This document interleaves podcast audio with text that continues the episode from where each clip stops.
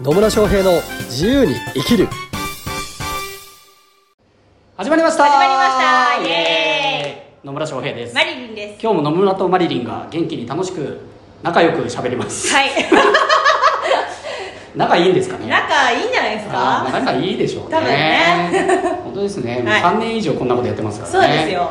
ね。3年以上。本当ですよねこれもね。全てマリリンがいてくれるおかげですね。はい。野村さんがやろうって言ったおかげです。ね一人だったら絶対こんなに続いてないもんな。そう間違いない。はい、そういうわけでいつもありがとうございます。ありがとうございます。というわけで今日のテーマは？今日のテーマはですね、はい。何かと言いますと。何でした 今噛んだ。気のせい気のせいか。はい。え何かと言いますと、はコーチングって何？っていうテーマで喋っていこうと思います。お野村さんが。コーチングって野村さんが野村さんが。コーチングって何っていうテーマではい。喋るんですね、はい。コーチングね。コーチング。コーチングですよ。いやなんか、はい。あれなんですよ。多分うん。コーチングっていう言葉は、はい。なんか多分いろいろ広まってきてるから、まあ、知ってる人は知ってると思うんですけど、うん。知らない人は知らないじゃないですか、はい。まあ、その人のためにね、ははい、知ってる人は復習でね。ちょっと。い復習でね。復習で。なるほどね、はい。まあ、コーチングね確かにねだいぶ言葉は知られてきているのかなっていうのは思いますよね。そうですね。うん。はい。私起業したのが、まあ、7年ぐらい前なんですけど、はい。まあ、その頃はまだそこまでコーチングって一般的な言葉じゃなかったかなっていう気がしますね。あそうなんですね、うん野村さん7年前はコーチングは知ってたんですか？コーチングっていう言葉多分起業した当初知らなかったんじゃないかな。あそうなんですね。意外。うんまあまあ起業したらね、うん。まあ、そういうコーチやってる人とかに知り合ったりしたので、まあ、うんすぐあそういうそういうのをコーチングって言うんだなみたいなのは分かりましたけど、うん。起業したての本当の当初の頃は多分知らなかったと思います、うん、意外ですね。意外ですか？意外です まあそんなのからね月日が経って結構コーチングとか、まあ、なんちゃらコーチしてますみたいな人すごいたくさん増えましたよね、増えましたね。うん、なんかどっか掘ればこの人コーチングやってたらなって感じの感じですよね増え方が。結構ね私いまだにビジネス交流会とか結構行くんですけど、はい。まあ、なんちゃらコーチは大体いますね。なんちゃらコーチって誰で言いますか？大体大体どこでもなんちゃらコーチいますよね。なんちゃらコーチなんだよなんちゃらコーチって。本当だよ。まあいろいろでよく聞くのだとこう目標達成コーチとかね。うん。ね。ねありますね。ありますよね。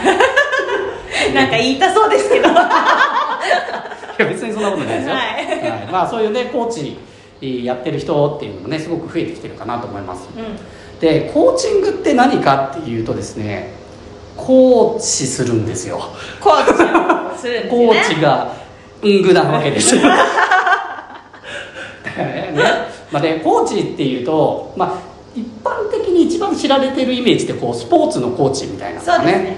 はい。一般的に知られてると思うんですけど、まあ、ここでいうコーチング、まあ、あのなんちゃらコーチ目標達成コーチとかっていうコーチングっていうのは何でしょうね。なんでしょうね。ねっていうとこなんですけど、はい。まあ、コーチコーチのもともとの語源はうん。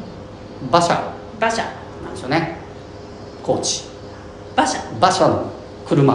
馬車の車ね。がコーチ。はい。馬車の同じ意味だと思う。まあいいや。はがコーチなんですよ。い。なんで馬車です。馬車ね。はい、つまりコーチとは馬車だということです。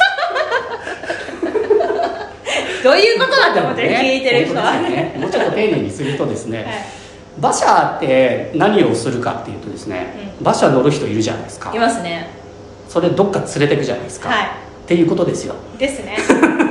あのー簡単に現代風で言うとタクシーに乗って目的地を言ってうん。そこにもういるってことですよね。あなるほどね、はいそういう言い方もできるかもしれないですね、なんでこう何かやりたいことがあるとか目標があるとかっていう人をそこまで、まあ、一緒に一緒について連れていくっていう人がコーチみたいな、うんうん。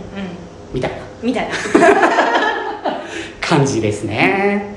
なのでこう何かこういうことをしたいですって言った時にじゃあそそこのゴールに行くために一体どういうものが必要なのかっていうところを引き出してきて、で、えーまあ、伴走して一緒にそのゴールに向かっていくっていうのがまあコーチかな。そうですね。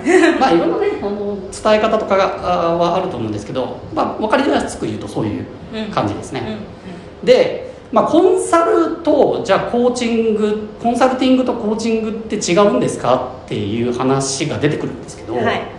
まあ私はですねコンサルもしてればコーチングもしてるんですそうよねですね。はい。まあ、実際コーチを育てるためのコーチングの講座とかもやってるんですよね、うんうん。でじゃあコンサルとコーチングって何が違うのっていうと,、えっと同じ部分もすごいあります、うん。うん、あります。あります。が、えーまあ、かここが違うよっていうことを言うとしたならばですねコンサルの場合はこうコンサルタント側が持っている専門的な知識とか、うん。あるいはアイデアを伝えてあげるっていうのがコンサルタントうん。です。で一方コーチとかコーチングっていうのは基本的にこうなんかアドバイスとかをしないんですよね、うんうん。相手から引き出していく。例えばどういう課題がありますかっていうのを引き出していったかあるいはそのために何をしないといけないですかっていうところを引き出していったりとかあるいはリソースを引き出したりっていうところをやるのがコーチなんですよね。はい。なのでコンサルティングはどちらかというとこうアドバイス的な要素が加わるんだけど、うん。コーチングっていうのは本当に引き出すだけ。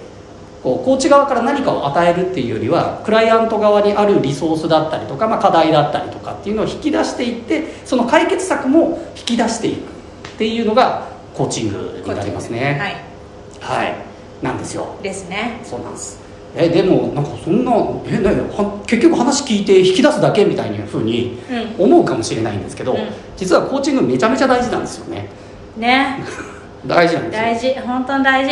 大事なんです。でコンサルタントであコンサルタントと名乗ってるのに、はい。コーチングができない人を私は本物のコンサルタントだとは思ってないんですよ。なるほど。それはどうしてですか？どうしてかっていうとですねね、なんかコンサルのイメージってなんかアドバイスする人みたいなとかなんかアイデア出す人みたいなうん。ふうに思われるかもしれないですけど、うん。アドバイスしてもアイデア出してもうん。やりますかねクライアントさんみたいな。まあやらないでしょうね。そうやる人はやるかもしれないけど、うん。基本的にやっぱねコンサルがなんか指示命令を出してやるかっていうとなかなか動けなかったりするんですよ、うだしあの結局ですね例えばクライアントさんまあ分かりやすいところで言うと経営コンサルをするとするじゃないですか、んはい経営コンサルをするとした場合に結局その事業自体を一番知ってるのは誰かっていうとその社長さんだったりとか、うん。そこの従業員の人たちだったりするわけですよね、そうですね。ね、いくらコンサルタントって言ってもやっぱその会社のこととかその会社の商品のこととかあるいはさまざまなリソースのことっていうのは結局その会社にしかないわけですよ、でそれをこうクライアントコンサル側から与えることはできないのでいかに引き出していくかっていうことがすごく重要になってくるっていうことなんですよねであ自分たちにはこういう目標があるんだとかそのためにはこういうことを課題解決しないといけないんだとかあるいは自分たちの強みはこういうところにあるんだとかね、うん。あるいは改善点がここにあるんだとかっていうのをやっぱ自発的に出してもらうっ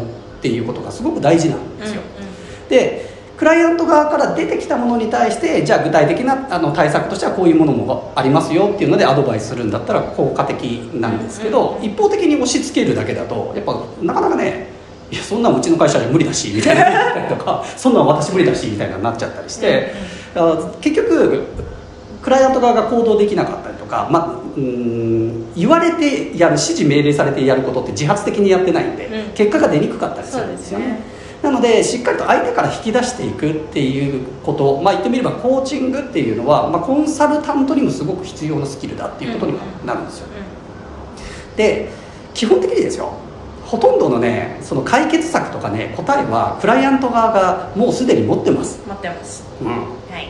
ね、私がコンサルする時も私からのすごいアドバイスとかってまああんまないですよ。うあのこういう考え方とかで考えた時にどういうことが必要ですかとかっていうふうに質問すれば相手の考え頭の中になんか答えあるんですよ、うん。本来は、なんだけどこうモヤモヤっとしててまだ形作られてないだけだったりするんですよねそれを、まあ、コーチング、まあ、例えば質問いろんな角度からの質問によって明確にしていったりすることで相手の頭の中が整理されてすっきりしてくるんです。